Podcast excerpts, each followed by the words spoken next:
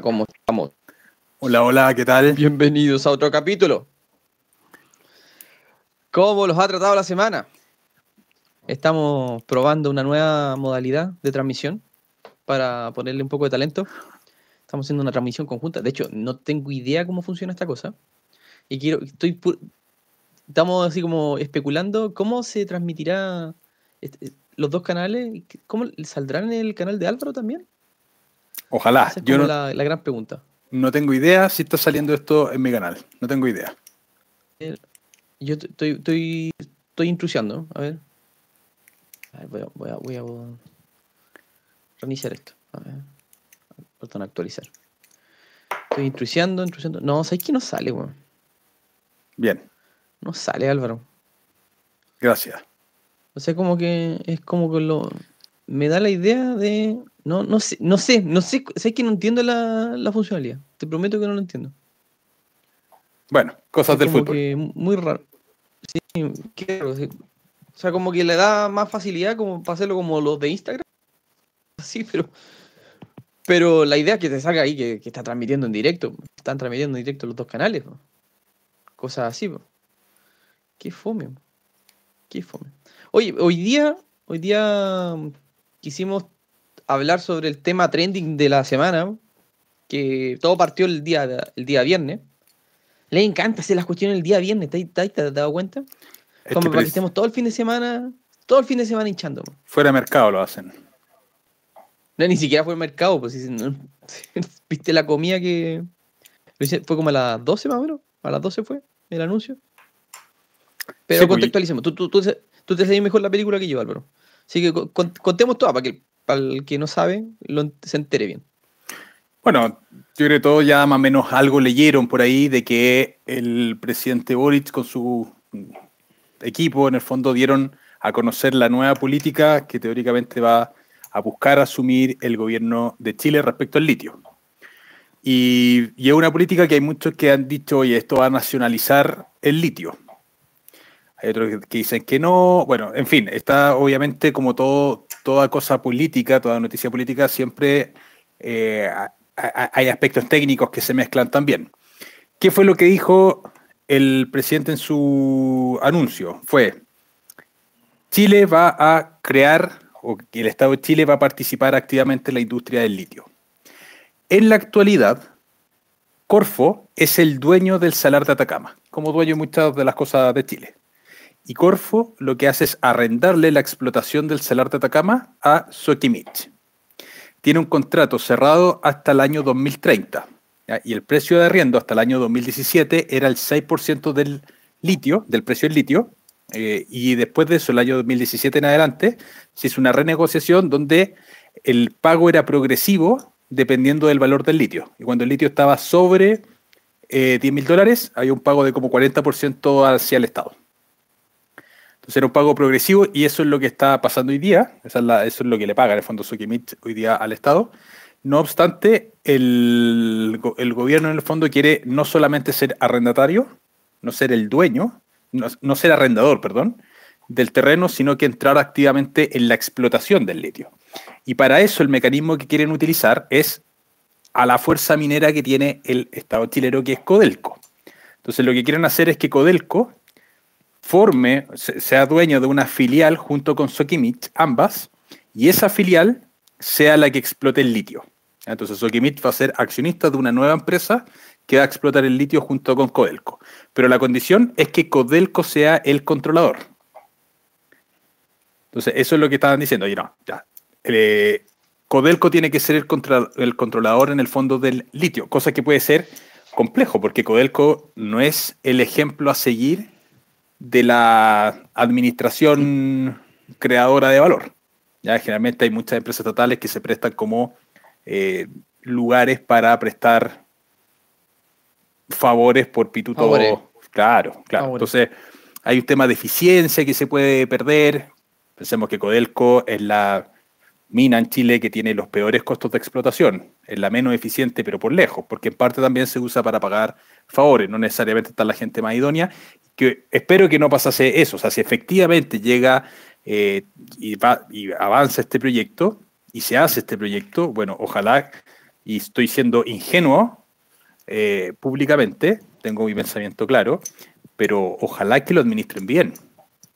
Pienso que no. O sea, si lo llamo a la, historia de cómo funcionan las empresas estatales en Chile, pienso que va a ser un desastre. ¿Y por qué funcionan mal las empresas estatales? Son muy ineficientes. Son muy ineficientes porque en el fondo no es plata a nadie. ¿Cuáles son los controladores? No hay controladores. O sea, si se pierde plata en una empresa estatal, perdemos todos. No hay una persona que esté perdiendo directamente versus que una empresa privada no pasa eso. Hay un, hay un accionista que está perdiendo, hay un dueño claro que está perdiendo. Hay un dueño ahí detrás que puso dinero y está haciendo todos los esfuerzos posibles y, empujando para que un negocio salga adelante, porque es su dinero el que pone en juego. En cambio, cuando están las empresas son estatales, ahí se pierde eso, se pierde y la simplemente el, la persona que está administrando San Lucas simplemente no, tiene ninguna necesidad o ninguna presión por hacer rendirlas correctamente. Y a mí lo que, lo que me molesta mucho de Codelco es que hay tremendos cargos y ganan una brutalidad de plata. Una brutalidad. Y claro, no, tienen ni una presión, ni nada. Por deben tener algunas, algunos capis, pero, son los mínimos. De hecho, si, se, compara Codelco con el resto de la minería privada, claramente Codelco tiene eh, índices de ineficiencia mucho más altos que el resto de la minería privada. Exacto.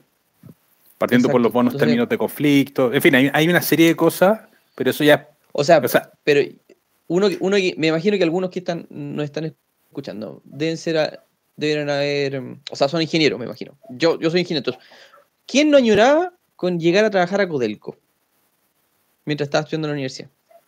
O sea que yo me imagino que hartos esperaron esa oportunidad. ¿Por qué? Porque los tremendos bonos que entregaban.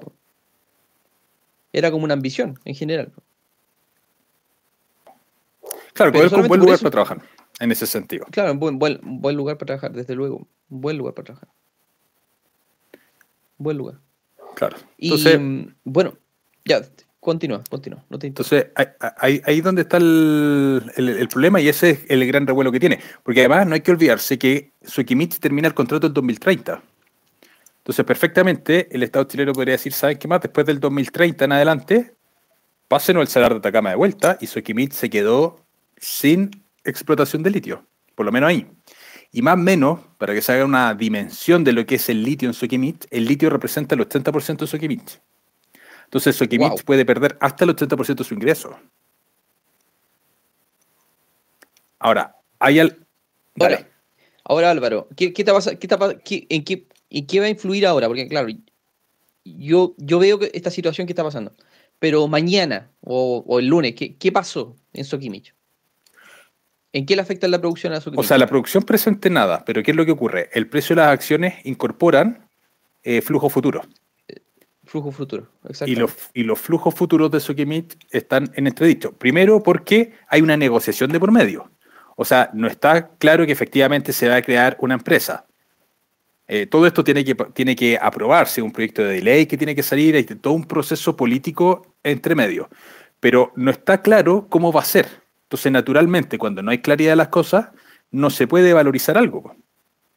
¿Cómo vamos a valorizar Sokimich si es que no sabemos cuáles son los flujos futuros? qué porcentaje del valor del litio efectivamente va a quedar para Sokimich. Entonces, ¿qué genera eso? Incertidumbre política, ruido en la empresa, volatilidad en los precios en la bolsa. Y eso va a ser natural. Y mientras no haya claridad, yo esperaría ver mucha volatilidad en el precio de Sokimich. Y en de la aquí al 2030, va, ¿vamos a continuar con un índice de incertidumbre? No, mucho antes. Mucho antes. O sea, esto, se va a zanjar dos, tres años más, no tengo idea cuánto tiempo se van a demorar, pero se tiene que zanjar esto, o sea, el, el 2030 vamos a tener súper claro qué es lo que va a pasar, y mientras antes mejor, pero hay todo un proceso que tiene que ocurrir entre medio, que tomará uno, dos, tres años, no tengo idea, eh, pero durante todo ese tiempo debería haber harta volatilidad, pero esa volatilidad se debería ir calmando en la medida en que vayan existiendo noticias que vayan eh, siendo más probables. Eh, vayamos a lo que nosotros sabemos. la constitución, cuando estábamos previo a la elección de la constitución del año anterior, había mucha volatilidad en la bolsa chilena y en la medida en que se han ido creando certezas, esa volatilidad va bajando. Y aquí va a pasar lo mismo. En la medida en que vayan avanzando las certezas respecto a lo que va a pasar con el litio en Chile, la volatilidad en los precios debería ir bajando. Ahora, hablemos, vámonos para la otra área. ¿Qué gracia tiene que no sea estatal? Más eficiente. Ahora, ojo, no es que no sea estatal, porque el, fisco se lleva plata del litio. O sea, no es accionista propiamente tal, pero no es que, como se pinta en la caricatura, ah, no, es que todo el litio se lo llevan los privados. No es así. Soquimich paga un porcentaje del valor del litio eh, a Corfo. Es como si estuviera comprando la piedra, así, técnicamente. Claro, o sea, Están comprando la, piedra, agarran la piedra, le generan valor y lo venden al extranjero.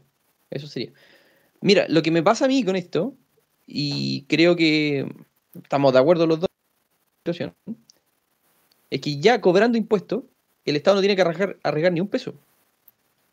Porque mira, por ejemplo, ¿qué pasa en la situación de que Codelco, cuando Codelco tiene eh, resultados negativos? El Estado, o sea, ha puesto capital. Eh, eh, el Estado técnico perdió plata. Y acá va a ser exactamente lo mismo. Si ocurre una desgracia, algún fenómeno que haga perder a esta empresa estatal dinero, va a ser técnicamente el Estado va a tener que correr con esas pérdidas. Y en cambio, en cambio, en la situación de que fuera completamente privado, aquí ocurre algo, algo muy particular porque el Estado de por sí se halla a lo menos el 27%. Impuesto. En impuesto. O sea, el socio que no, no arriesga. Así se le llama. El socio que no arriesga. Entonces, lógicamente que hay detrás un royalty también. No, sé cuánto va a ser, pero mm, ah, considerando esta, esta, estos factores, ¿qué tan. O sea, más bien, estoy seguro que va a ser, es mucho mejor que sea privado que 100% estatal. Ahora, ¿qué sería simpático de analizar si encontráramos un equilibrio en esta, en esta propuesta. ¿Cómo lo veis? ¿Que se encuentre un equilibrio? ¿En cuanto a qué? Porque un equilibrio puede definirse de muchas maneras. Equilibrio en los flujos, equilibrio en el riesgo. Sí, sí.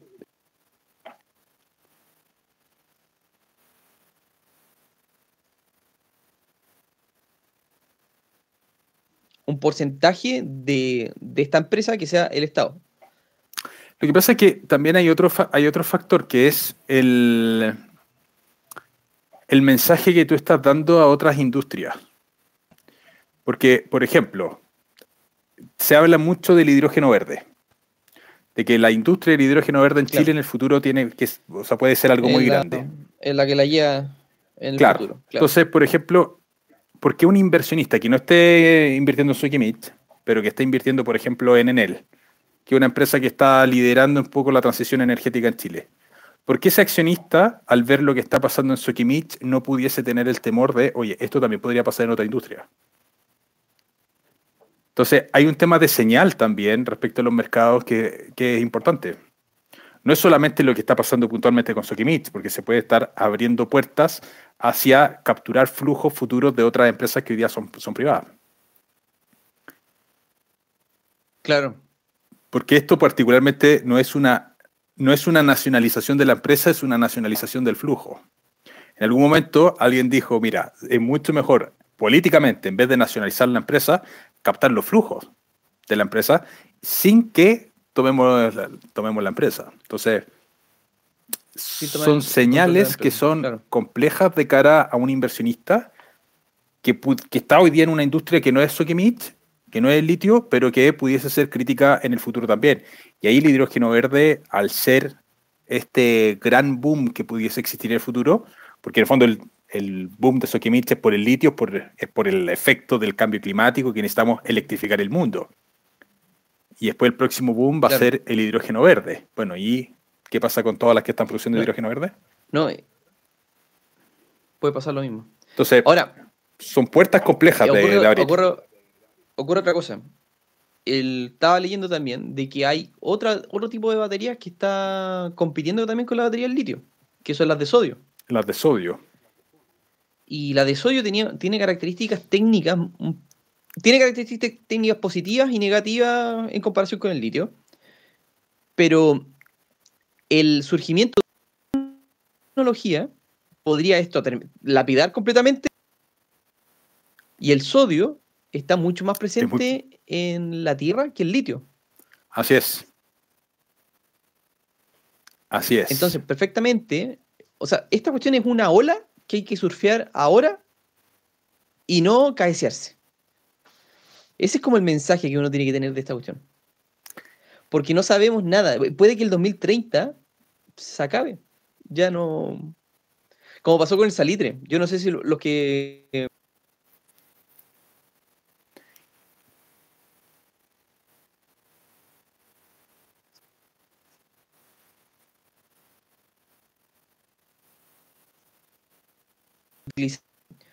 Eh, se utilizaba como, como- materia prima para lo- los explosivos.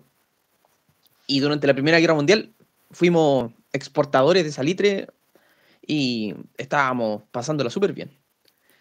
¿Y qué es lo que pasó? Pues entre medio, con, con todo este auge tecnológico, no sé si fueron los alemanes o los gringos, inventaron el salitre sintético. Y se acabó la fiebre por el salitre. Se acabó, así, pero de golpe. no se, no se usó. Las industrias que se montaron al salitre, los pueblitos, porque piensen que cuando se monta una industria minera, se monta prácticamente un pueblo entero alrededor de la industria minera. Todos esos pueblitos, fantasmas. Entonces, no vaya a pasar eso también, que sería una, una lástima. Los alemanes ahí me está soplando Eduardo, que fueron los que inventaron el salitre sintético. Sería una lástima que pasara una cosa así. Y mm, estoy seguro, seguro de que van a, van a haber nuevas tecnologías que van a mejorar esta, esta capacidad. Es que además la, además tecnología va va avanzando cada vez más rápido. O sea, cuando existió el cambio del salitre, fue un cambio que la tecnología se demoró mucho. Pero hoy día la tecnología es mucho más rápida. ahora el mucho cambio más tecnológico es mucho más rápido. Es mucho Y más ahora rápido. la pregunta es, ¿compramos o no compramos acciones de Sokimich? Sí, buena pregunta. Buena pregunta. ¿Qué, que comprarían o no comprarían acciones de Sokimich? Yo no compraría ahora, no compraría, porque haber mucha volatilidad. Ahora,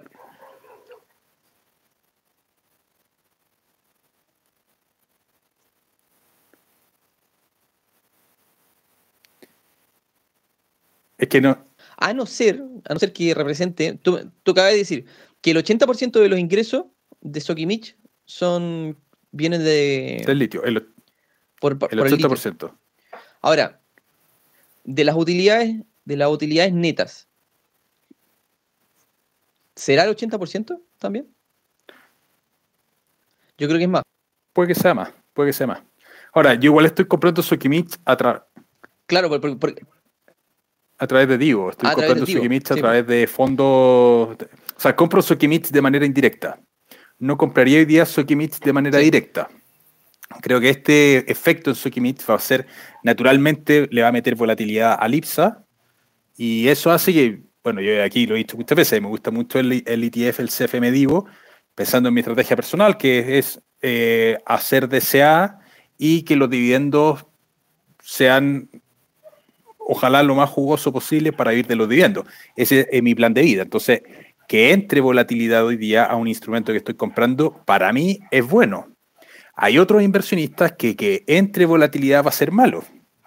Hay inversionistas que, que quizás claro, se van a. que se van entraron a ese instrumento, que todavía están un poco temerosos, que todavía están partiendo, ven estas volatilidades, pudiesen querer salir. ¿vale? Eh, por eso es muy importante siempre las personas que van a invertir en bolsa, tener el criterio siempre del largo plazo. Siempre, porque Ahora, pa- para como, como antecedente, para contarle a Álvaro com- completa la película, porque hay gente que no, no, no se vio todos los capítulos de- del podcast. Nosotros hace harto, ya hace hartos capítulos, yo creo que unos 20 o 30 capítulos, nos empezamos a comentar los ETF que son atractivos para nosotros. O sea, no, no dimos recomendación de inversión, simplemente estábamos contando lo que estábamos comprando.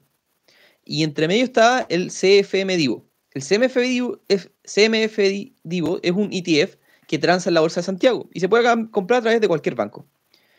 Y lo simpático que tiene es que paga dividendos. Paga dividendos cada cierto tiempo, entonces es súper atractivo, más o menos tiene una rentabilidad de un 7-8% anual en dividendos, no en crecimiento, solamente en dividendos. lo que lo hace súper atractivo. Y mm, lo que pasa es que ese, ese ETF invierte, tiene una... Tiene, tiene, un peso bien importante en Sokimich. Tiene, de hecho, el peso más grande que tiene es Sokimich. Tiene un 13%. 13%. Así que cualquier cosa que pase con Sokimich le va a afectar negativamente. Y de hecho, el mismo, el mismo Sokimich un 20%, el Divo bajó un 5%. Inmediatamente. Lógicamente, yo creo que también se vio muy influenciado por, por, el, por el pánico que, estaba pasando eh, a, través de, la bolsa en general de Santiago, porque tienen que pensar de que no es solamente una empresa la que se ha afectado, sino que también es colectivo. Cuando una empresa se le piensa que le va mal, tienen que pensar también de que hay un montón de otras empresas detrás que son proveedores de Sokimich o clientes de Sokimich. Y si a Sokimich le va mal, pierden hartas empresas entre medio. Para que lo tengan presente.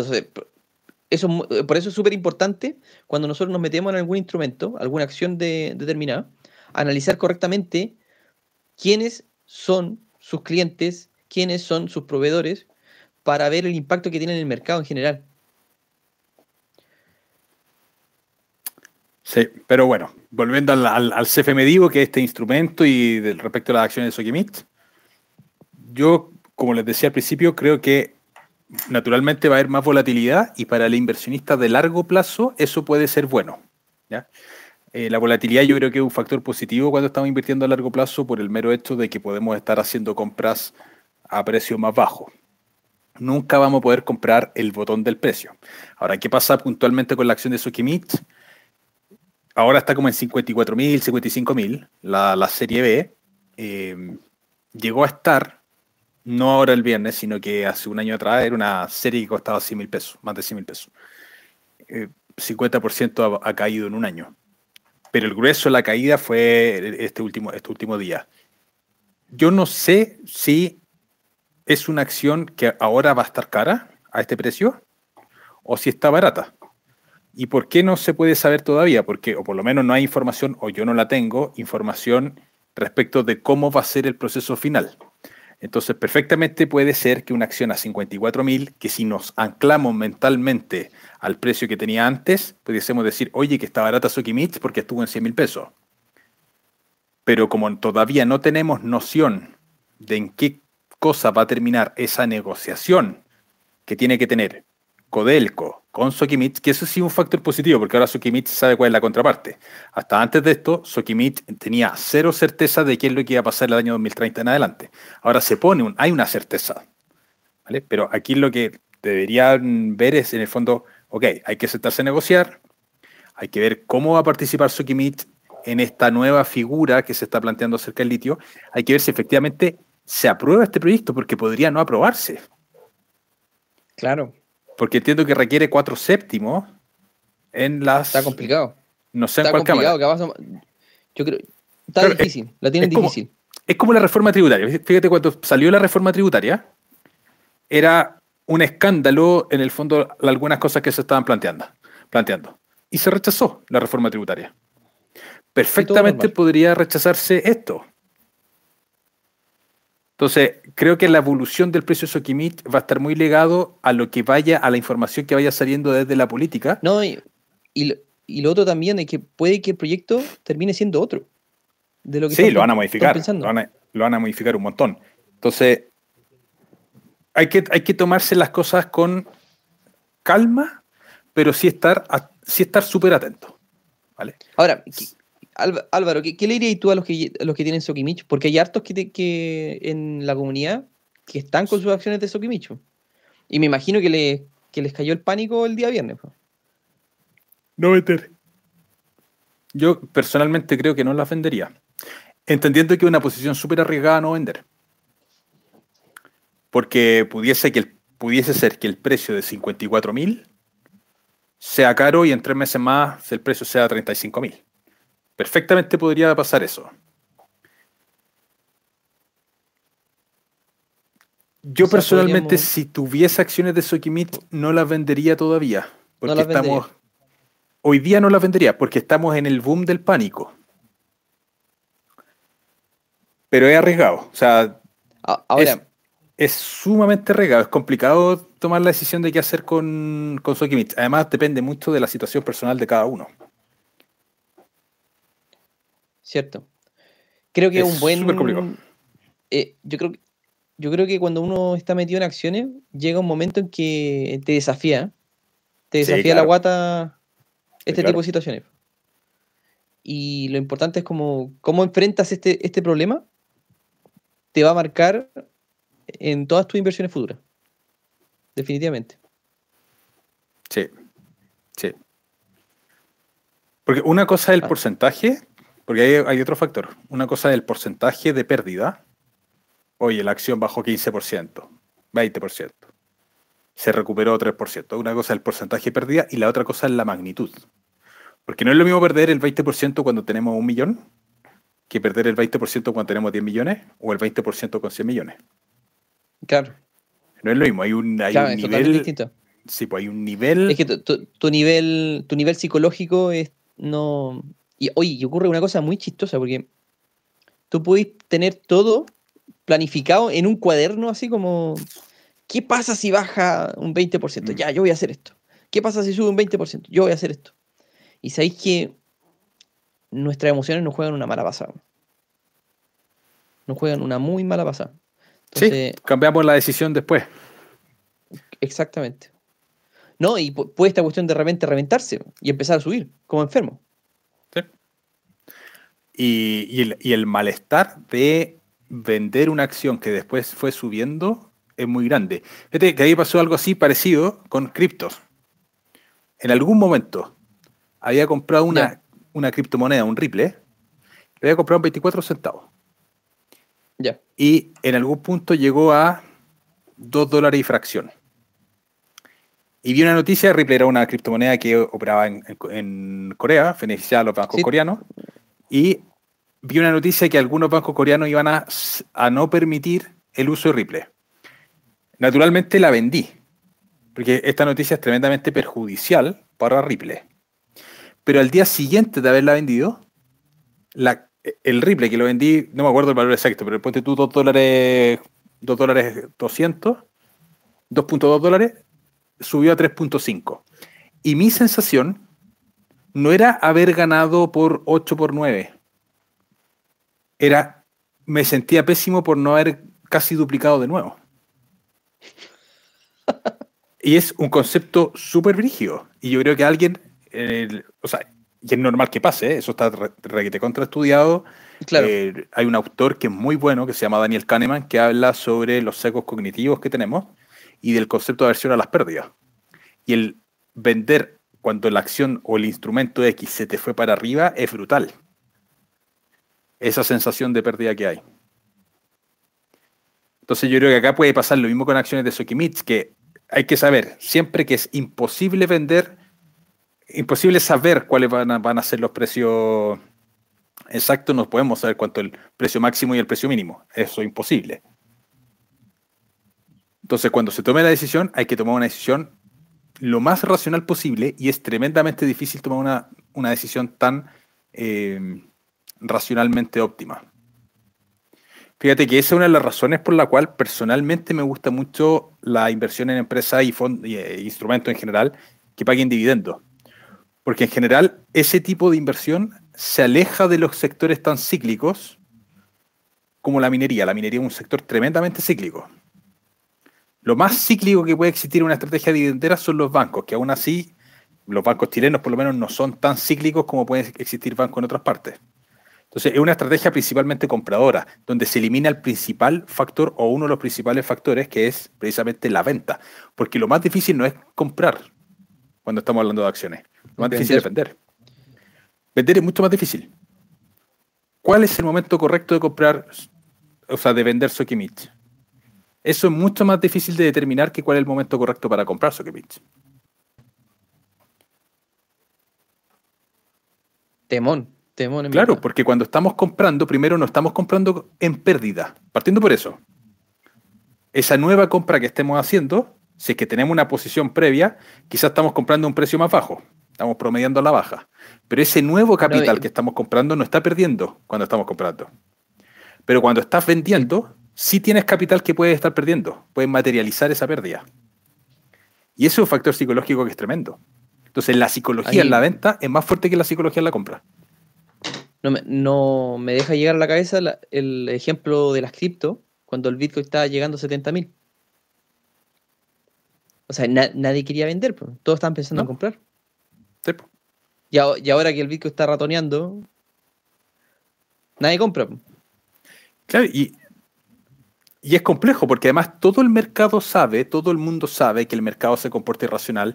Todos sabemos que lo mejor es comprar cuando los precios han bajado y vender cuando los precios han subido. Todos sabemos eso. No obstante, nos comportamos al revés. ¿Por qué? Porque la emocionalidad es tremendamente fuerte.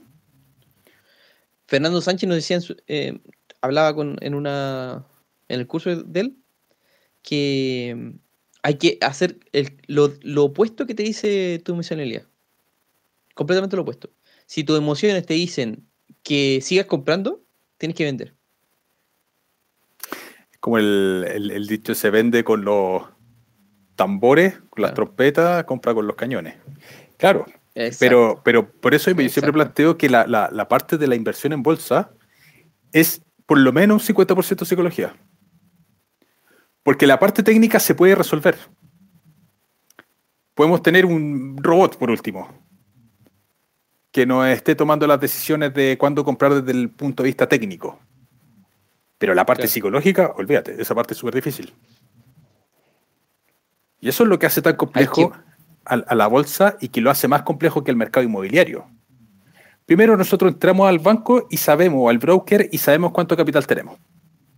Podemos ver si va bajando o podemos ver si va subiendo. En cambio, eso no pasa con los inmuebles. No entramos al banco y vemos en línea el valor de tasación del inmueble. Claro. Entonces, no, tú vendís todo, vendís todo y después al otro día revisáis la maldad. revisas a qué valor está ahora. si bajó, sí, sí, bajó, bien, la hice. Y si subió, te empezáis a pegar unos puñalazos. Claro. Con inmuebles no pasa eso. No, no, no entramos al banco, no vemos los valores ah. de línea. Yo no, yo no sé si le ha pasado a usted, pero a mí me pasó, pero más bien no me pasó, me, evité que me pasara. Cuando hacen una compra cara un artículo caro, por ejemplo, un computador, lo compran y, o sea, lógicamente ese, producto va a bajar de precio. Si tú lo miráis el mes siguiente, va a tener...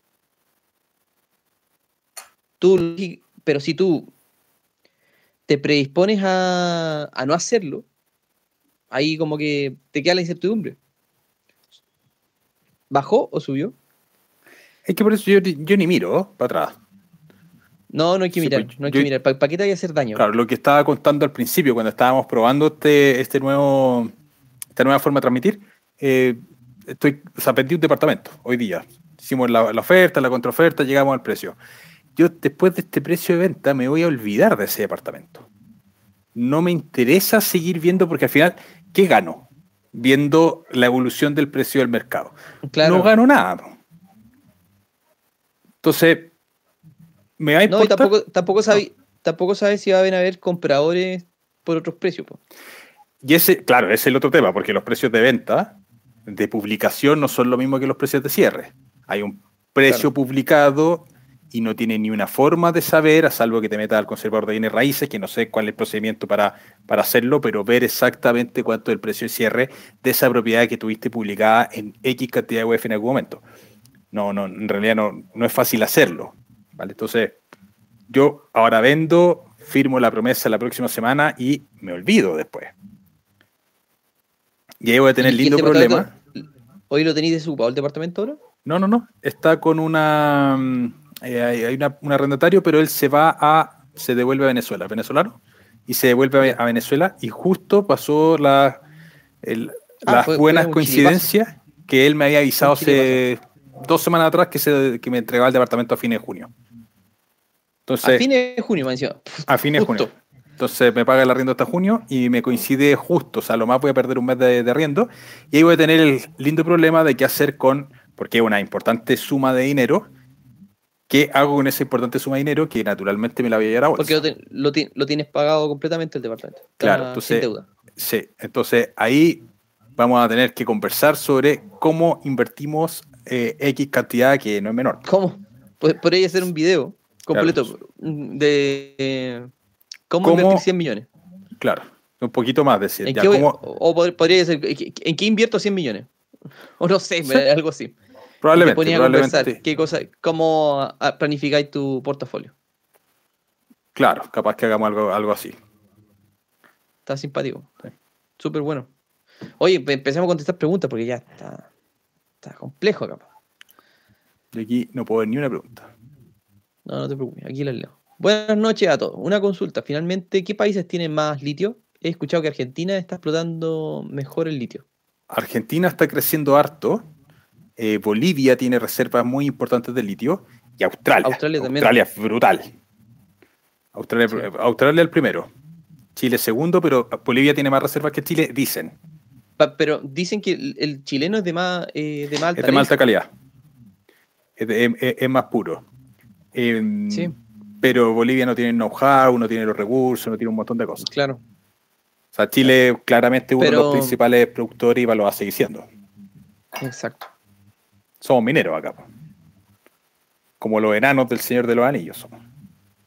O sea, acá, los que trabajan en el Estado tienen el trabajo asegurado, no les importa mucho la producción con el sueldo de los chilenos. Uf, eh, de- comentando el tema de la de las empresas chilenas. Sí, pues, es que yo te digo que cuando hay detrás alguien que pone las lucas, la gente se mueve con otra motivación. po. Porque el otro está presionando. po. Y si, si no se mueve, lo sacan. po. Y él también con la misma actitud saca al que está delante de él. Claro. Entonces, lógicamente va a haber una mayor motivación. Javier, Javiera se, se- se sintió con lo que nosotros dijimos, pero no, no es, es un comentario súper súper personal nuestro. Dice, eh, privados y SAPRE, AFP, Transantiago funcionan como el ajo. Oye, yo te quiero decir una cosa, los AFP yo no encuentro que funcionen mal. Lo que pasa es que fueron mal diseñados el propósito, la, la jubilación. Pero la AFP tiene súper buena rentabilidad. Súper buena rentabilidad.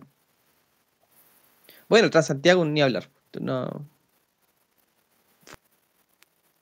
Brutal. este diseño. Pero, pero, mira, problemas que son de privados, de problemas de privado, el que pierde plata es el privado. No es el Estado. Bueno, de hecho, en el caso del Transantiago, ¿cuánta plata perdió el Estado con el Transantiago? Ahí yo no, yo no sé, no sé la figura, ¿cómo, cómo fue? Porque, porque lógicamente me dieron más lucas. Fue, fue harta plata la que me dieron. Pero, pero no sé cómo fue. No sé cómo la fue. No fue 100% privado esta cuestión. No, pues. Hay una parte Porque siempre estatal. hablan, siempre hablan que No. siempre hablan que hay hay una componente estatal bien importante. Eh, Priyu nos sigue contando. China me parece que ya tiene el control del litio en Bolivia y ahora va por Argentina. Tan, Tanchi, Tan, Chi quiere el litio chileno, yo creo que sí. Tianqi. Ah, eh, Tanqui. Y esta empresa, ¿cuánta, cuánta participación, cuánta parte tiene Sokimich? Mira, lo- los, los chinos en general están medidos como en el 30% del litio de Chile y Sokimich como en el 70%. O sea, comprar una parte bien importante de Sokimich. Pero lo principal, O sea, claro, lo, Pero comprar la empresa, no, no el litio propiamente tal. po. O sea, claro, es que eh, si, si lo sacan, van a perder gran parte de, la, de su inversión ahí. po. claro, y ahí el, el gobierno chino no, no, no va a dejar probablemente algo tan, tan Puede ser. Claro, China, tiene influencia importante. Tienen que colocar empresas que hagan batería en Chile. Ya, aquí discrepo un poco. Aquí estoy discrepando. ¿Por qué, ¿Por qué razón? Porque resulta que esto, esto lo conversé con una persona que sabe mucho minería. Y bajó harto los humos al tema que siempre hablan sobre, oye, es que tenemos que hacer alambre nosotros porque, porque hay que generar más, mm. valor en la, extracción de la piedra, no podemos solamente sacar piedra. Y me comentaba de que en la extracción y en, transformar esto en los, en los ánodos y en, transformar esto en, una, eh, en un cobre de alta ley, hay muchísimo valor agregado, muchísimo. No es solamente quitar, eh, picar piedra, como uno, como que la, lo que la gente, como te lo explican. Hmm. Cáchate que me lo decía así, cuando tú sacas una piedra de cobre, de, de una mina de cobre, tiene un 0,7% de cobre. Y después de todos los tratamientos que pasan, de toda la industria que está detrás de, después de la extracción, termina siendo un 20%, 20 a 28%. Esa es la ley que se trabaja en Chile. O sea, de un 0,7 terminaste transformando a 25, ponle. O sea, es altísimo el porcentaje. O sea, hay realmente una entrega, una generación de valor en el proceso minero. Y va a pasar exactamente en el litio. Va a pasar exactamente en el litio. Porque se saca un pedazo de piedra y el pedazo de piedra se tiene que transformar en el mineral que se necesita para fabricar las baterías. Entonces, nosotros somos muy expertos en minería. O sea, dime aquí, o sea, dime qué profesión, qué profesión, directa o indirectamente, no lo preparan para trabajar en minería. O sea, pero ningún. Yo cacho hasta los actores los preparan para trabajar en minería. En verdad. Pero acá en Chile a todo el mundo lo preparan para trabajar en minería. Directa o indirectamente. Entonces, una de las cosas que tenemos buena en este país es la formación de profesionales para la minería. Entonces eso no tenemos que de, mirarlo en menos, en verdad. No hay que mirarlo en menos. O sea, hay muchísimo valor en la extracción de minerales. Muchísimo valor.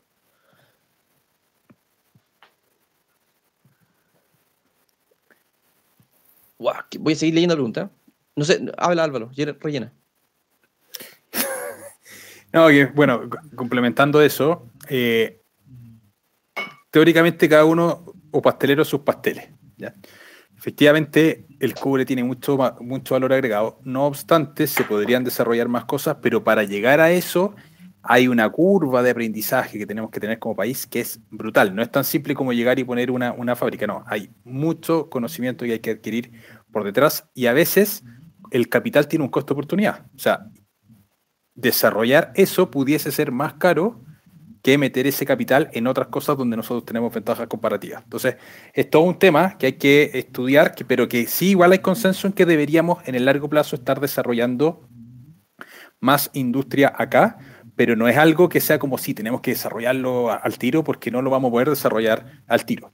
Porque no podemos competir contra los japoneses en el, en el desarrollo de ese tipo de cosas que ellos llevan años haciéndolo y tienen eh, mucho conocimiento como los japoneses tampoco pueden llegar y empezar a picar piedra en otra parte y tener el conocimiento que nosotros tenemos acá. O sea, el concepto de ventaja comparativa es precisamente eso, dedicarse a lo que cada uno es marginalmente mejor y así en el conjunto estamos todos mejor, porque no estamos todos desarrollando las cosas que sean mejor. Oye, aquí hay una pregunta muy buena. Una consulta, ¿qué acciones se verían más beneficiadas con el auge del, nitro, del hidrógeno verde? A ver, en él. suéltale tú. En él. En él, ya. En el Chile. A ver, el hidrógeno. ¿Qué cosa es el hidrógeno verde? Primero el hidrógeno. El hidrógeno es una fuente energética tremendamente importante. ¿vale? Y el hidrógeno es la molécula. La molécula de agua es H2O. ¿vale? Tenemos el hidrógeno y tenemos el oxígeno. Entonces, el hidrógeno, lo que hay que hacer para obtener esta fuente energética es separar el oxígeno del agua. Y ese proceso de separación del, del oxígeno del, hidrógeno, perdón, requiere energía.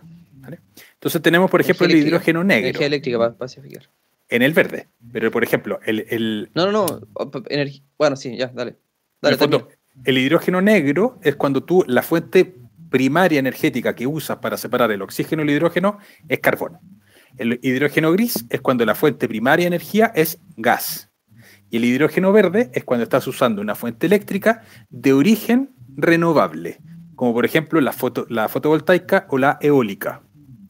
Y Chile tiene condiciones tremendamente buenas para producir energía fotovoltaica en el norte, en el desierto, que es uno de los lugares que tiene la radiación más alta, por decirlo de alguna manera. Entonces, han habido muchas posturas de decir, oye, ¿por qué no en ciertas partes del desierto lo llenamos de paneles solares y con eso se puede suplir una cantidad de energía tremenda para Chile, Latinoamérica, etcétera? Obviamente hay que ver el, el, impacto del ecosistema en el desierto, hay una serie de variables climáticas y ambientales que hay que evaluar, obviamente. Y en el sur de Chile, particularmente allá bien, bien, bien al sur, por Punta Arena, Magallanes en general, hay corrientes de aire que son tremendamente constantes. Entonces la producción eólica de energía eléctrica a partir de fuente eólica es tremendamente sostenible y, buena en ese sentido. Entonces, Chile tiene ventajas comparativas, volviendo al mismo tema de las ventajas comparativas, muy importantes respecto al resto de los países del mundo para producir hidrógeno verde. El hidrógeno verde lo puede producir cualquier país del mundo. No obstante, no tienen las condiciones que nosotros tenemos en Chile, dado nuestra situación privilegiada para obtener energía solar y energía eólica. Por eso se ha hablado tanto de la política del hidrógeno verde, que es el gran boom del futuro de Chile. Incluso se dice que puede ser una industria que pudiese estar generando de acá al 2050, 2040, algo similar a lo que genera el cobre hoy día. Entonces Chile puede ser un gran exportador de hidrógeno verde. Y dentro de, esta, o sea, lo que existe hoy día es que en el Chile es dentro de la empresa eléctrica que está en bolsa, en la que está más avanzada en la generación de hidrógeno verde. De hecho, ellos están con una planta piloto que está allá en el sur, eh, que la trabajan junto con la ENAP, junto con Siemens y con Porsche, me parece. Porsche iba a desarrollar los autos que iban a usar el, hidrógeno, Siemens iba a tener no sé qué función, eh, en él iba a ser el productor de, electricidad, en fin, era una asociación de cuatro empresas, ENAP iba a ser la parte logística, era una asociación de cuatro empresas para producir hidrógeno verde. Siemens iba a aportar las máquinas, las máquinas, para separar. Entonces, eh, ahí hay una, una, industria bien interesante, ahí me gusta en ese sentido la acción de Enel, pero pensando en un horizonte enfermo de largo. O sea, Enel es una empresa que hoy día tiene flujos con alta deuda, tiene una razón corriente no muy buena, tiene indicadores que la hacen ser una empresa media complicada, particularmente porque una de las principales filiales de Enel es Enel Distribución, que básicamente es la cuenta de la luz acá en Santiago, que a partir de ese proyecto que surgió en el COVID, donde se permitía que las personas no pagasen o aplazasen los pagos de la cuenta de la luz, eh, por razones obvias, si las personas no tenían plata en ese sentido, los servicios básicos no los podían cortar, pero naturalmente eso impactó de manera muy negativa los flujos de caja de Enel. Entonces, tuvo un impacto grande. Es una empresa que hace tres años atrás la acción costaba 70 pesos y fue bajando paulatinamente hasta 20 pesos la acción. Y ahora está del orden de 44 pesos, ha estado subiendo y es una empresa que en el corto plazo va a estar complicada porque tiene altos niveles de deuda pero dentro del grupo Enel hay dos filiales que son Enel X y Enel Green Power. En el Green Power es todo el desarrollo de energía limpia, que me parece que de cara a un futuro, si es que no se interviene en la industria eléctrica, que es un problema también, porque la industria eléctrica es un mercado que está regulado, entonces si es que no se interviene y pasan las cosas que debería pasar, es una empresa que debería estar facturando mucho más de lo que está facturando hoy día. Esa es la tesis de inversión mía personalmente. He comprado acciones de Enel eh, y probablemente voy a seguir comprando, pero entendiendo que es una empresa de muchísimo riesgo y eh, aquí yo estoy dispuesto personalmente a correr mi riesgo ahí cada uno tendrá que ver. Esto es simplemente un comentario, no se lo tomen bajo ningún punto de vista como una recomendación de inversión. Analicen la empresa, siempre decimos lo mismo, o sea, pásenla por sus propios filtros, aprendan a analizar acciones, porque una cosa es decir, oye, esta empresa es buena, pero no compren porque alguien en algún momento les está diciendo, porque esa persona después puede cambiar su opinión, puede cambiar eh, la valorización de mercado, puede cambiar el aspecto político. Entonces, si ustedes no tienen ese criterio propio para comprar, pueden estar mandándose un... Eh, fue, fue fregar, por no decir algún garabato, pero les puede ir muy mal, en el fondo. entonces siempre pasen por sus propios filtros las decisiones de inversión. Pero en él me parece que una empresa atractiva para empezar a analizar, entendiendo que en los próximos tres años todavía este, este hidrógeno verde no va a estar tan eh, desarrollado. Pero me parece que una empresa atractiva en horizonte después del 2030 sea, yo he estado tomando posiciones que una forma que a mí me gusta invertir es empezar a tomar posiciones hoy día en industrias que creo que en 10, 15 años más van a estar mucho más grandes. Y esa es la apuesta, entendiendo que es un lugar de alto riesgo. Bueno, en, el, en general, todas las empresas que tengan una, una componente energética que se especializa en la generación de energía, va a haber un impacto muy positivo en esa empresa y hay, hay muchas. No sé cuáles transan en bolsa. La, única que, cacho es, la, Gener. No, hay varias. Pero hay varias, hay varias que, que empresas. Está AES, Gener, está CGE, pero hay muchísimas empresas. Entonces, hay que revisar realmente cuál se va a involucrar en el tema de hidrógeno verde, porque, porque es la fuente de energía la que te pone el color. ¿Cómo se, se, saca la energía eléctrica? Ese ese es el foco. O sea, si se saca energía eléctrica del carbón, es negro. Esa es la cuestión. Por eso se llama verde. Lógicamente, yo creo que van a ponerle lo que sea al, a estas máquinas para poder transformarlo. Pero lógicamente, pero la idea es que se transforme en verde, porque para que sea completamente sustentable. Ahora, dentro del sector eléctrico, de la empresa eléctrica, es muy importante ver cuál es la matriz primaria, porque por ejemplo hay empresas como Colbún que tiene una matriz bien importante de energía hidroeléctrica. Hidroeléctrica. Entonces, naturalmente, Colbún está muy ligada al ciclo del agua. Si tenemos sequía, los embalses se llenan menos y hay menos producción de energía hidroeléctrica. ¿vale? ex AEXGener, porque ahora cambió el nombre a algo de Andes, eh, tenía mucha producción de electricidad a partir de carbón. Termoeléctrica entonces, entonces es, importante cuando se analicen eléctricas ver cuál es la fuente primaria de donde esa empresa está utilizando y está sacando electricidad. En él tiene una, parte muy importante que es de que hidroeléctrica. está muy ligada al ciclo del agua, pero, pero la línea de crecimiento es, en el Green Power. Lo que, sí, lo que sí para este tipo de empresas, que ya están en la industria de la generación de energía, para ellos migrar hacia otra fuente de generación de energía, es mucho más fácil que llegue un privado que no tenga idea de nada y se ponga a extraer energía de la nada. Es mucho más fácil. Por eso hay que estar mucho, muy pendiente de esta empresa. Lo otro también que podría ser muy beneficioso es revisar empresas relacionadas con la, la fabricación de infraestructura para, para esto. O sea, estamos hablando, recién tiraste un dato, Siemens también toda cualquier empresa relacionada con el rubro, y no, me sé ninguna porque no cacho nada de eh, paneles solares ni tampoco extracción de, de eólica. Pero esas empresas también tienen que, les va a ir muy bien porque va a haber una demanda excesiva de, molinos de viento y también de paneles solares. Todo va a ir de la mano, o sea, va, a mover toda la industria este asunto, no solamente la, la generación de energía. Claro, pero esas lamentablemente no están en bolsa chilena. No, no están, en, bolsa, chilena, claro, pero se puede, se puede invertir igual. Está, la opción. Francisco pregunta, ¿pero se puede sacar ese QM del ETF? Sí, sí se puede. esa es la gracia del ETF, que tú te vayas a dormir y no, no pensáis. Ellos, ellos se encargan. Claro, lo, que plantea Francisco creo yo es... O sea, ellos lo hacen, ellos lo hacen, no nosotros, no, nosotros no podemos.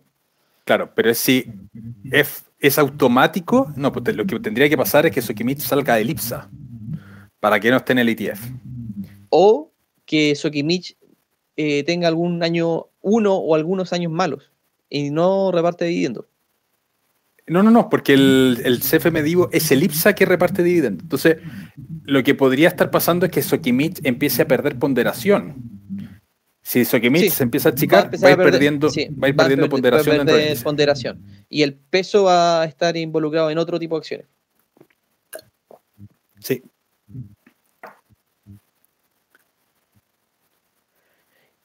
Y ya, estoy, estoy leyendo pregunta. ¿Qué pasaría con el Divo en el peor de los casos? O sea, el peor de los casos. va, a estar en rebajas pero no tenía. Oye, ojo con esto, que esto es lo bonito del Divo cuando baja, porque sus resultados no se, van, no se van a ver tan deteriorados en el tiempo.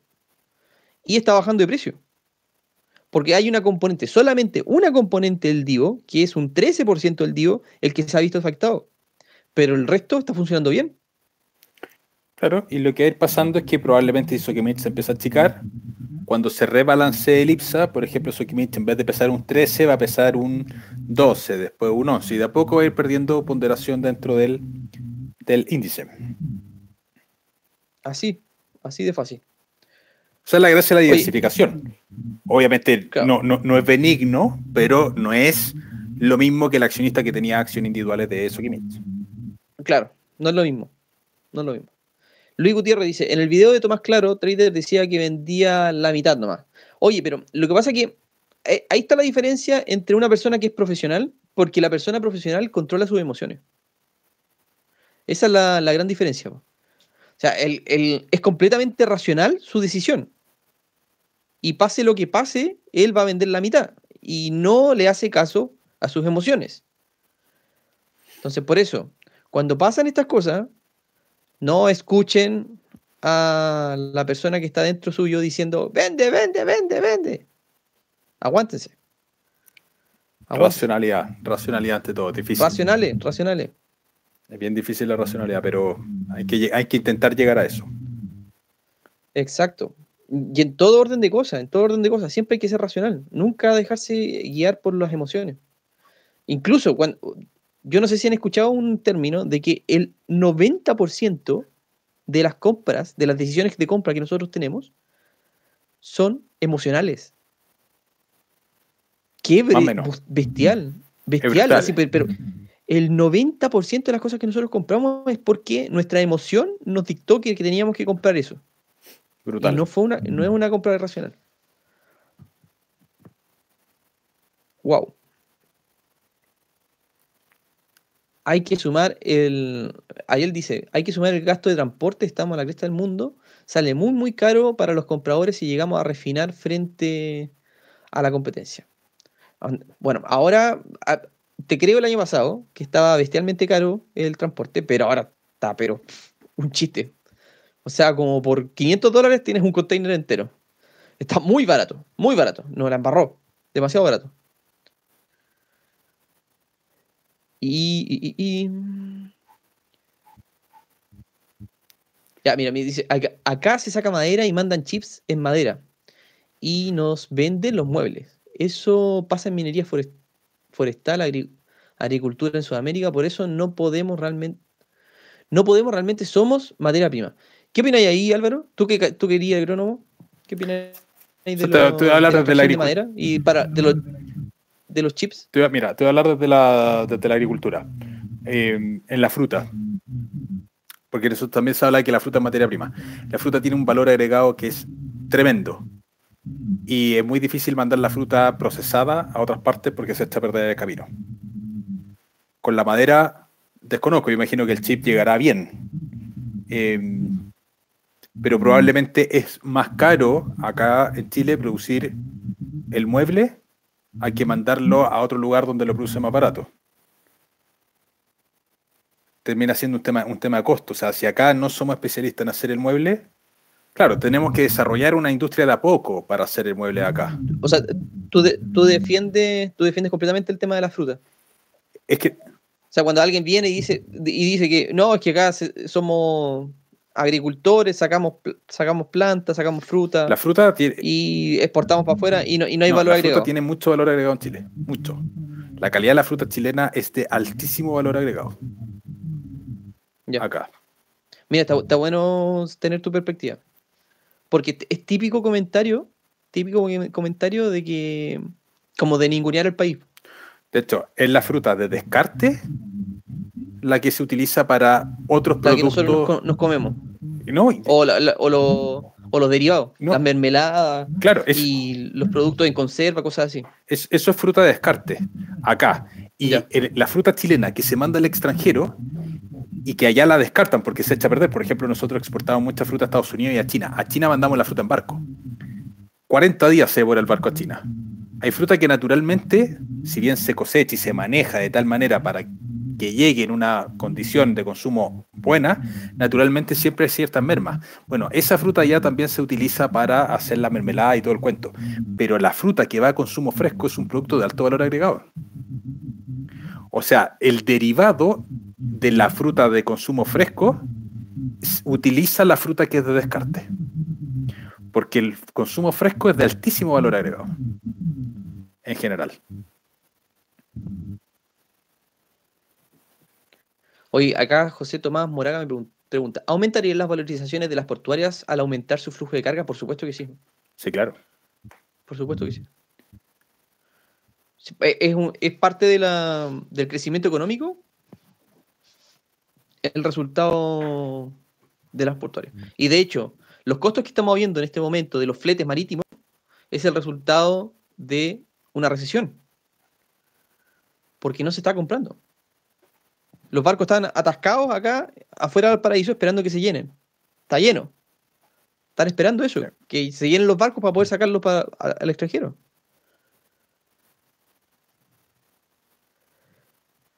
Oye, acá dice Busca problema de la energía verde, canal top de impacto. Es un canal que yo sigo, que me gusta muchísimo. No sé si a ti te gusta, Álvaro, ¿tú lo cacháis?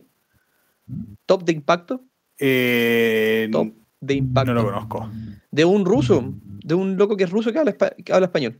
Que tiene el pelo loco y tiene un bigote gigantesco. No lo conozco, lo voy a buscar. Y ojos ojo claros. Búscalo, es muy bueno. Es muy bueno. A mí me encanta ese canal. Tiene una serie muy buena Déjame buscarla porque es una serie que, se los recomiendo. A mí me encantó esa serie. Ay, ay, ay, ay. Yo lo encontré muy buena. Sabes que dura, dura horas esa cuestión. De impacto. Aquí está. Ya, no, no, no, no lo conozco, pero, pero ¿de qué es? ¿De política? No, míratelo.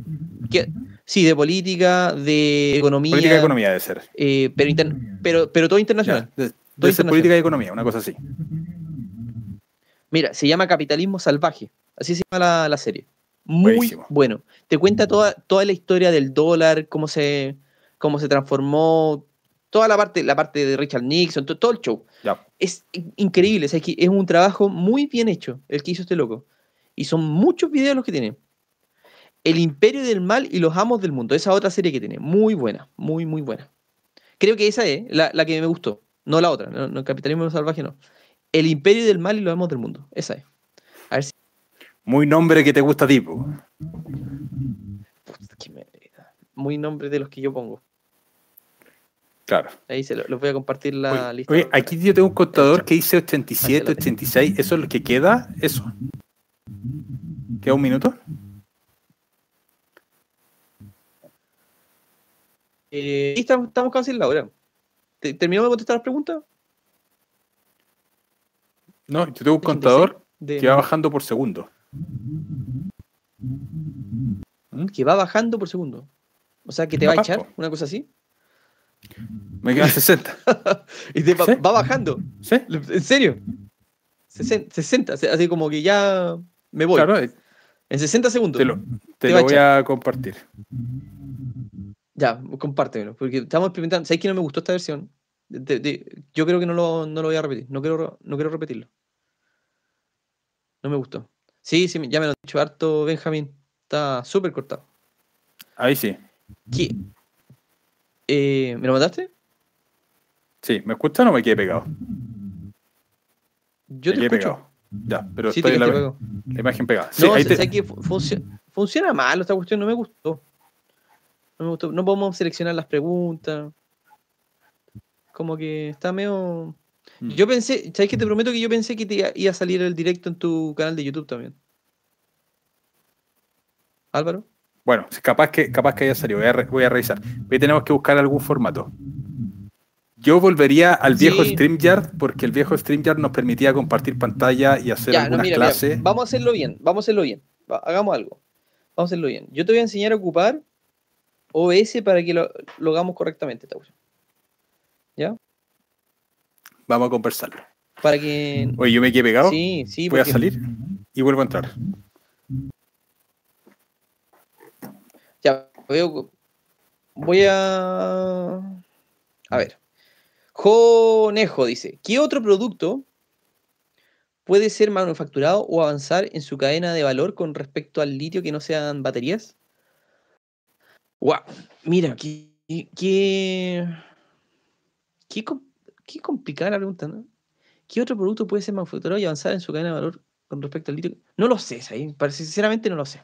Como yo no soy experto en químico, me encantaría echar de química, pero no, no, no cacho.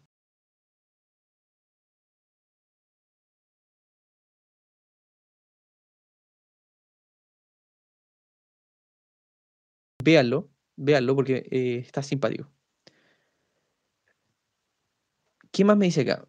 Ernesto Cifuente me dice, ¿ver un posible bajón en el valor de la acción de Vapores una vez reparta dividendo este año que es inusualmente alto? Veamos, veamos Vapores.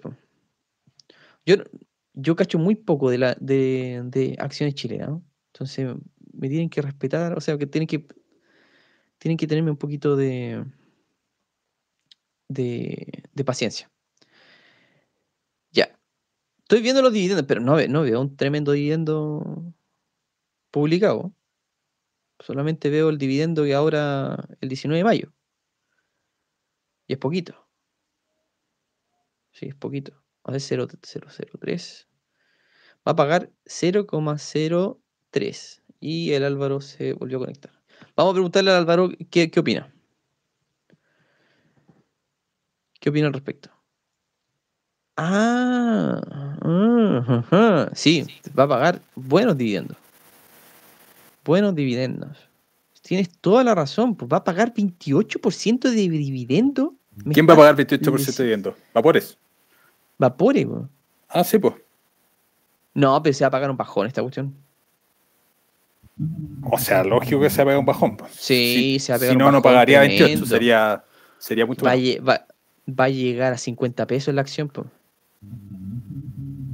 Lo veo, pero está cantado, está anunciado esa cuestión. Va a llegar al suelo. De hecho, quiero que revisen la, gráfica en él, en él, en Tel. Entel pagó una brutalidad de dividendos hace muy poco. Y la acción se fue, sí. se fue para abajo la acción. A ver, siempre cuando una empresa paga dividendos, el precio de la acción va a bajar. Eso pasa siempre. Entonces, ¿qué es lo importante? Que la empresa sostenidamente vaya creando más valor que el dividendo que está entregando. Exacto. Entonces, lo normal es que si una empresa va a crear más valor que el dividendo que va entregando, lo que vamos a ir viendo es que la acción va subiendo a lo largo del año, así tipo serrucho, entrega el dividendo y baja, pero el punto de abajo del dividendo del año anterior respecto al punto de abajo del dividendo del año presente es más bajo.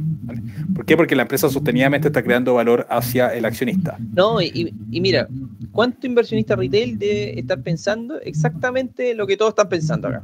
No, es que compremos acciones de Vapores, eh, compremos las acciones de Vapores y las vendemos al día siguiente de, los dividendos. No, no funciona.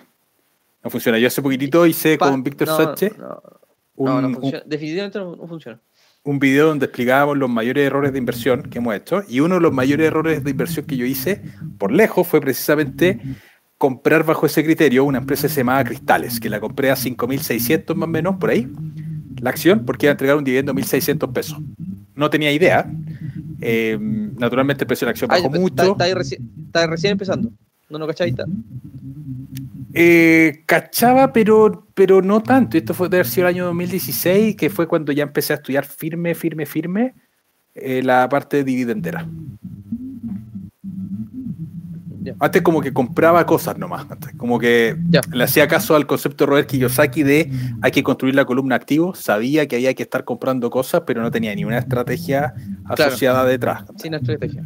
Sin estrategia, solamente ir adquiriendo. Ocurre otra cosa, ocurre otra cosa, por ejemplo, los dividendos que pagó Entel no tenían ni una relación, ni una relación con, eh, no, era, no, no eran ingresos operativos del modelo de negocio, propiamente tal. No, entonces no sirve. Fue, fue, la, fue la venta de algún activo. Y por eso pagó esos dividendos, porque, porque vendieron el activo y estaban repartiendo la utilidad respectiva. Y cuando pasa eso, es súper dañino. O sea, fantástico que te entregue los dividendos y todo, pero, pero no, es, no, es una, no es un ingreso propiamente tal del negocio en sí. Claro cuando tú esperarías de que los ingresos se generen a través del negocio. Exactamente. ¿A qué me refiero? ¿A qué me refiero? Imaginémonos que una panadería, una panadería que vende pan. La misión de la panadería es vender pan.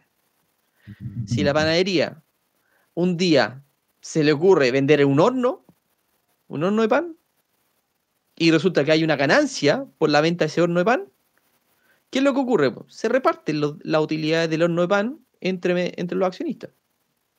Eso es lo que pasó en este, en este fenómeno. O sea, es un ingreso que no viene propiamente tal de la, actividad económica de la panadería. ¿Por qué? Porque no, no vende horno la panadería. Todo lo que quería es que venda pan.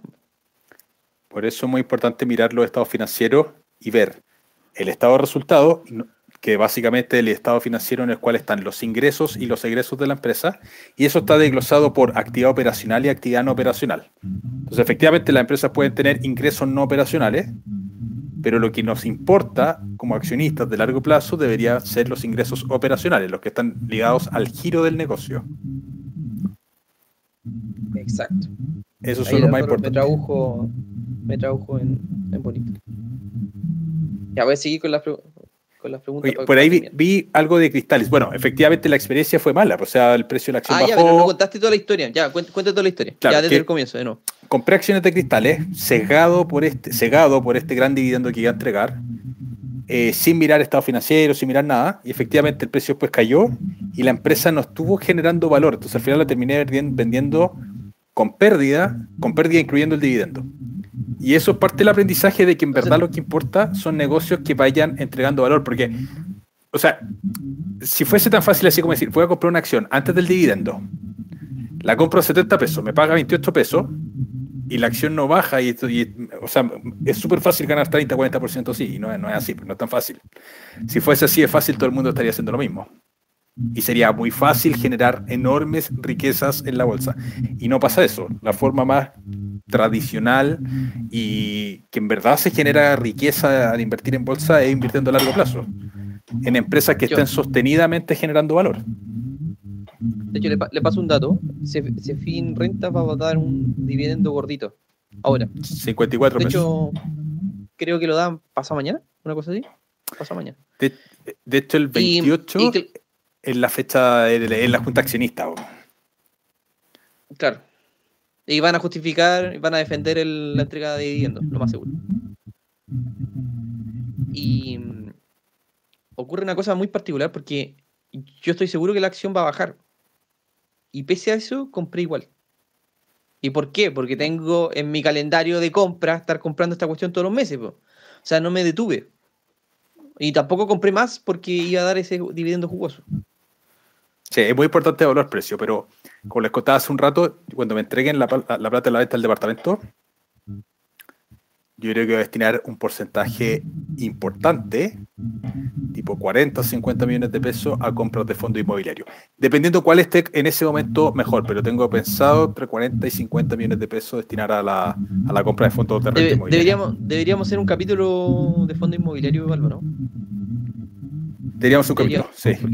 Sí, porque, tiene muchas ventajas los, fondos inmobiliarios. Bueno, ya conocen todo lo, que es comprar una propiedad, pero imagínense ahora un fondo que tenga muchas propiedades y de distintos tipos y que funcionan de diferentes formas. Entonces hay que analizarlo y, y cachar qué es lo que hacen, a qué se dedican. Hmm. Entonces, deberíamos destinar un capítulo completo para hablar sobre estos fondos. Sí. Por ahí vi que llegó una pregunta respecto de qué pasa con los, con los dividendos, si los reinvertimos al tiro o no. Yo personalmente lo que hago es, cuando me llega un dividendo, ese dividendo lo deposito en un fondo money market. Esto lo expliqué en unos videos la semana, la semana pasada, hace muy poquito, hace dos semanas. Es, tomo el dinero y lo deposito en un fondo money market. Entonces, la gracia de los fondos money market... ¿Pero lo haces tú o, o, se hace No, lo hago yo, lo hago yo. Porque a mí, yo, yo tengo la cuenta del Banco Chile, que es la cuenta que uso a nivel personal, y tengo, por ejemplo, bueno, tengo acciones en Estados Unidos, así en el Banco Chile, y en el Banco Itaú tengo acciones en, eh, en Chile. ¿Vale? Entonces, cuando me llegan dividendos del Banco Itaú, yo lo tengo programado para que se me vayan a la cuenta corriente del Banco Chile. Y en el Banco Chile lo agarro y lo meto al fondo Money Market. Una de las gracias que tiene el Banco Itaú es que nos da línea de sobregiro, que yo insisto, le hemos hecho demasiada publicidad gratuita al Banco Itaú, así que si alguien de acá está en el Banco Itaú, por lo menos que se rasquen con unos cafés y unas pizzas, ¿vale? Pues le hemos hecho demasiada publicidad gratuita. Entonces, el Banco Itaú trabajamos con líneas de sobregiro.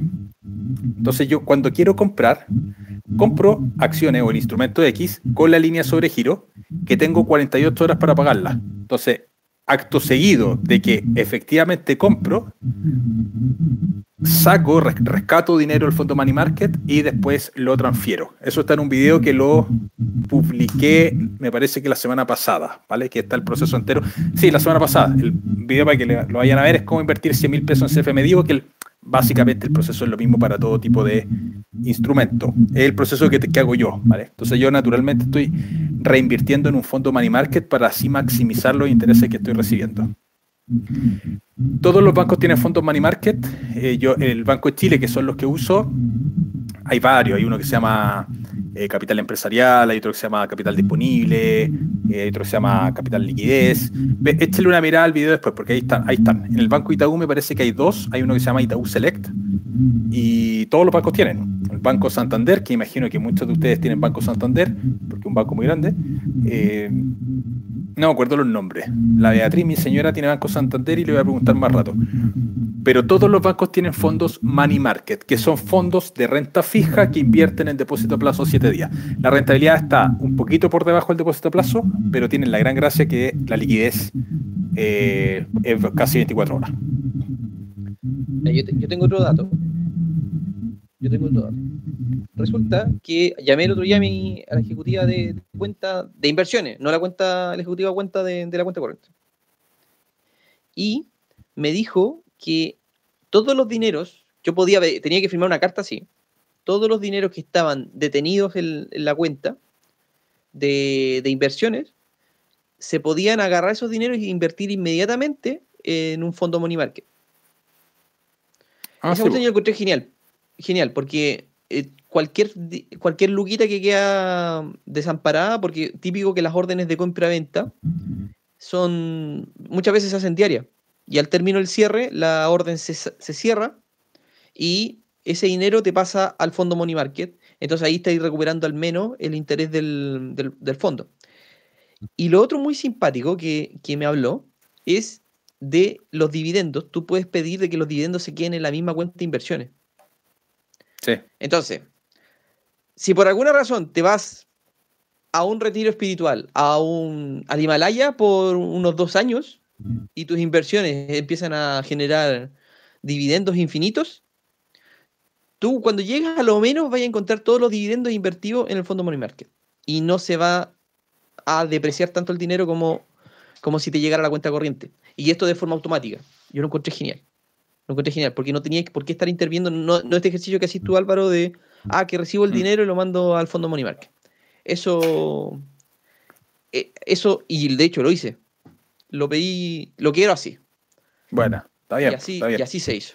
Está bien. Funcionó súper bien. Al final, más que la, receta eh, de cuál es el mecanismo óptimo, porque todos estos mecanismos te incrementan la tasa marginal de rentabilidad el grueso de la rentabilidad que vamos a estar obteniendo proviene de nuestra capacidad de ahorro y de nuestra capacidad de ingreso. O sea, yo entiendo que es muy importante ver cómo podemos agarrar esa rentabilidad marginal. Yo lo hago también y cada uno creo que es bueno que lo haga. No obstante, de verdad que la parte más importante, donde el principio de Pareto de, nuestro, de nuestra situación financiera, ese 80-20, el 20% de nuestras actividades genera el 80% de beneficio, eso es lo que deberíamos estar, creo yo, enfocándonos más para acelerar nuestra parte eh, financiera. Fíjense que yo cuando empecé a emprender hace poquito, la, los ingresos empezaron a crecer de manera violenta con un emprendimiento en paralelo a un trabajo.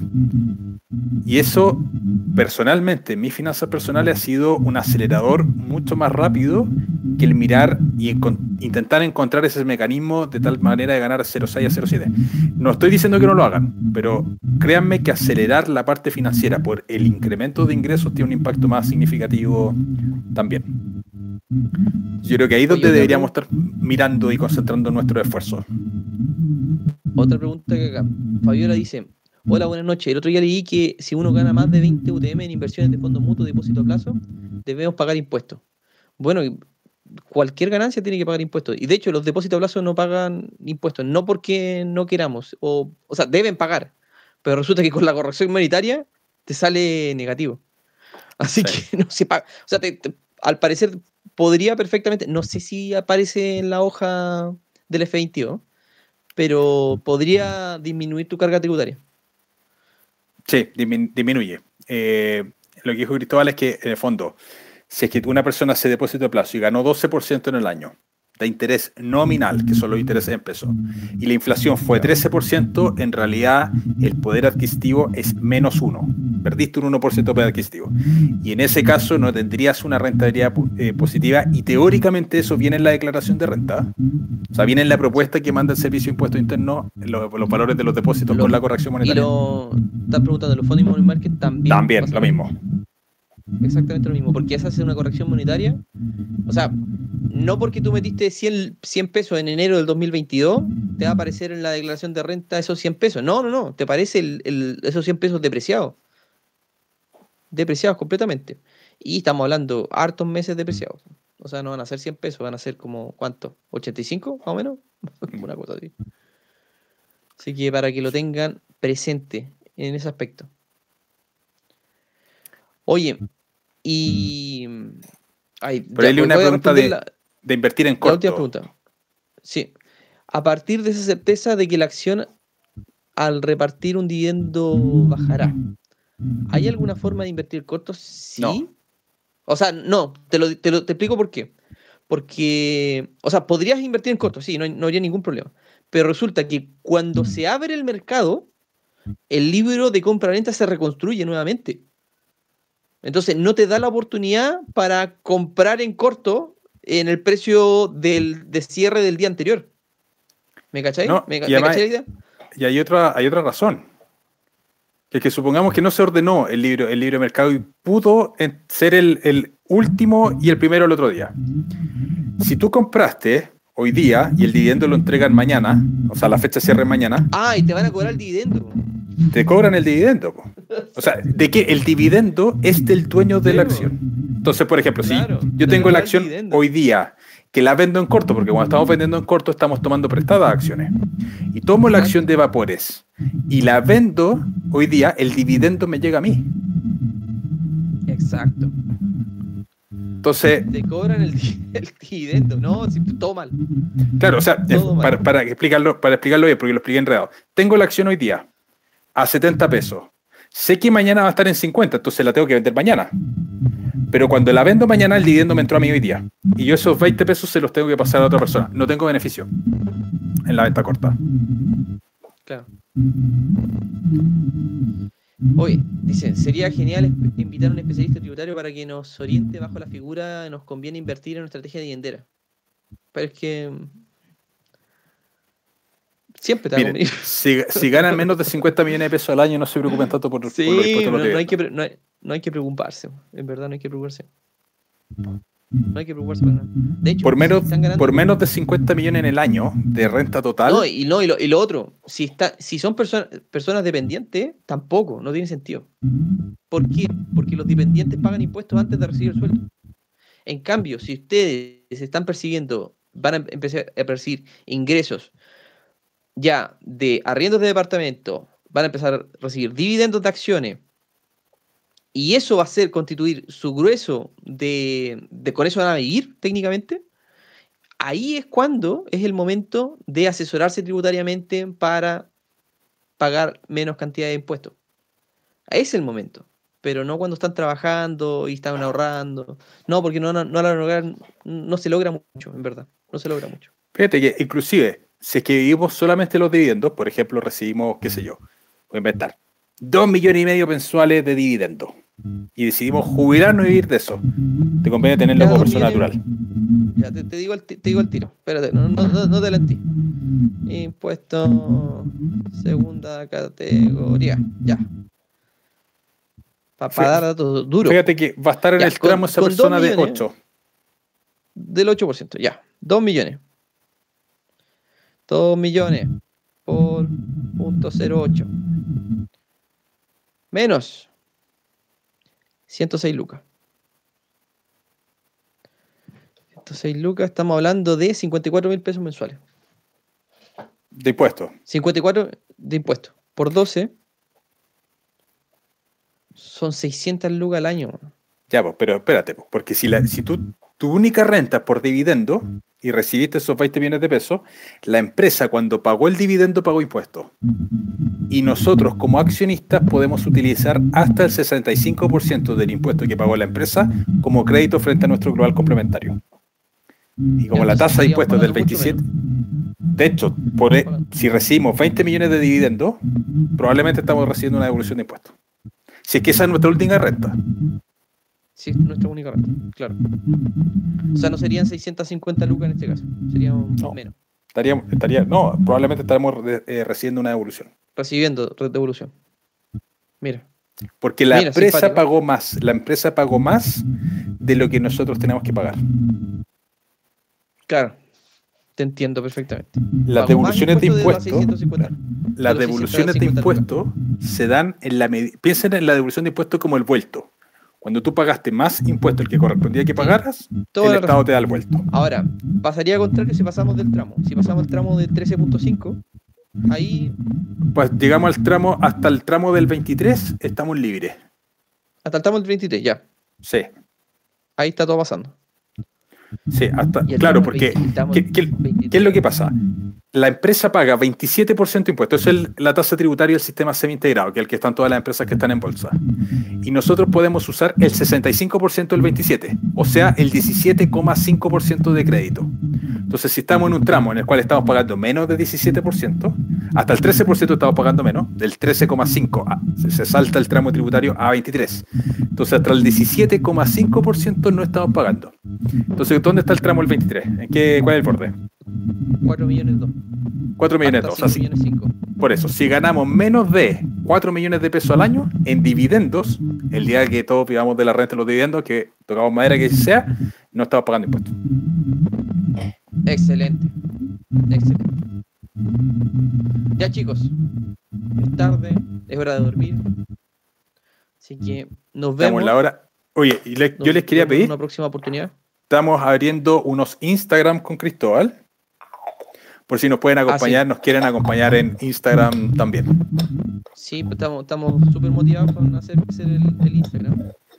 Para que Sí. no- nos sigan. Nos convencieron de, de abrir cuentas de Instagram. Sí, ya. Así que también vamos a hacer directo en Instagram y todo el cuento. Así que por si no- Oye, nos ¿y quieren acompañar, pues ¿y ya ¿tú también. tenés link, LinkedIn, Álvaro? Eh, no, no tengo el link. O sea, sí, pero no lo uso. Que me- oye, que estoy en otra comunidad, en la de la fundación donde estoy trabajando. que todos son fan de LinkedIn. Entonces, como que voy a tener que abrir un, un LinkedIn para compartirlo con ellos. Está bien, está bien. Ya, eh, Así Cristóbal, que- si te, te pido si me pudieras compartir el LinkedIn, es el Instagram mío. Dale, da- da- dime el nombre. Álvaro-Bratia. Ya. Álvaro Bajo Bratia. Si nos Ya, quieren acompañar por allá, se lo agradeceríamos. Ya, Ese mismo. Ya, muchas gracias chicos por, por la sintonía, por acompañarnos esta tarde. Eh, los invitamos para que nos sigan escuchando en Google Podcast, Apple Podcast y Spotify. ¿Ya? Con eso nos despedimos y que estén súper bien. Un abrazo. Chao, chao, que esté muy bien.